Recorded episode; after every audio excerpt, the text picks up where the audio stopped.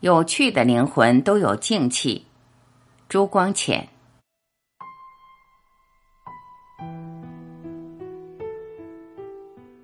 所谓感受是被动的，是容许自然界事物感动我的感官和心灵。这两个字含义极广。眼见颜色而闻声音是感受，见颜色而知其美，闻声音而知其和也是感受。同一美颜，同一和声，而各个人所见到的美与和的程度，又随天思境遇而不同。比方路边有一棵苍松，你看见它只觉得可以砍来造船，我见到它可以让人纳凉，旁人也许说它很宜于入画，或者说它是高风亮节的象征。再比方街上有一个乞丐，我只能见到他的蓬头垢面，觉得他很讨厌。你见他便发慈悲心，给他一个铜子儿；旁人见到他，也许立刻发下宏愿，要打翻社会制度。这几个人反应不同，都由于感受力有强有弱。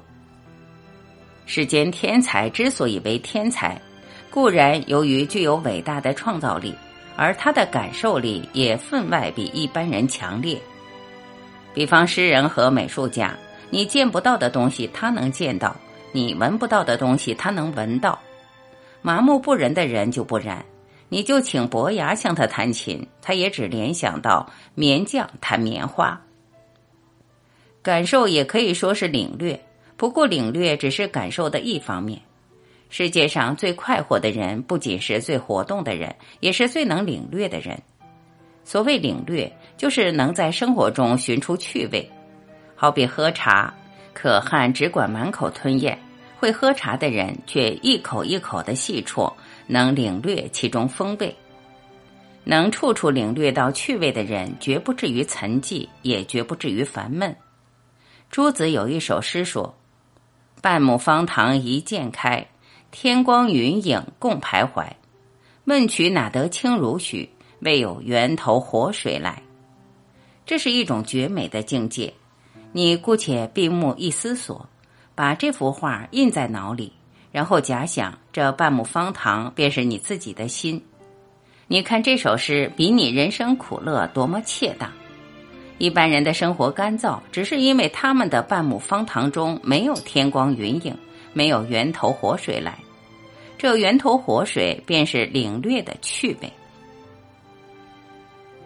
领略趣味的能力固然一半由于天资，一半也由于修养。大约静中比较容易见出趣味。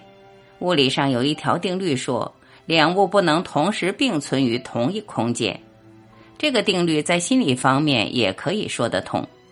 一般人不能感受趣味，大半因为心地太忙不空，所以不灵。我所谓静。便是指心界的空灵，不是指物界的沉寂。物界永远不沉寂的。你的心境越空灵，你越不觉得物界沉寂。或者我还可以进一步说，你的心界越空灵，你也越不觉得物界喧嘈。所以习静，并不必定要进空谷，也不必定学佛家静坐参禅。静与闲也不同。许多闲人不必都能领略静中趣味，而能领略静中趣味的人也不必定要闲。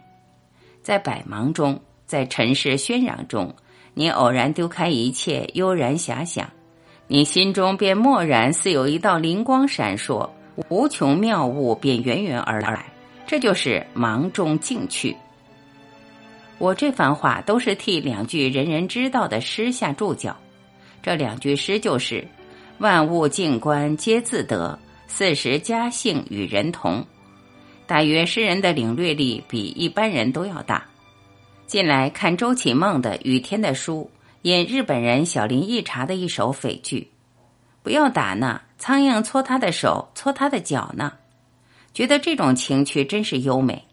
你懂得这一句诗，就懂得我所谓静趣。中国诗人到这种境界的也很多。现在姑且就一时所想到的写几句给你看。鱼戏莲叶东，鱼戏莲叶西，鱼戏莲叶南，鱼戏莲叶北。古诗，作者姓名佚。山笛雨矮，雨暖微消，有风自南，一笔新苗。陶渊明时韵。采菊东篱下，悠然见南山。山气日夕佳，飞鸟相与还。陶渊明饮酒。目送飘红，手挥五弦。杨府自得，游心太玄。寄书夜，送秀才从军。倚杖柴门外，临风听暮蝉。渡头余落日，墟里上孤烟。王摩诘赠匪狄。像这一类描写静趣的诗，唐人五言绝句中最多。你只要仔细玩味，你便可以见到这个宇宙又有一种景象，为你平时所未见到的。我生平不怕呆人，也不怕聪明过度的人，只是对着没有趣味的人，要勉强同他说应酬话，真是觉得苦也。你对着有趣味的人，你并不必多谈话，只是默然相对，心领神会，便可觉得朋友之间的无上至乐。你有时大概也发生同样感想吧。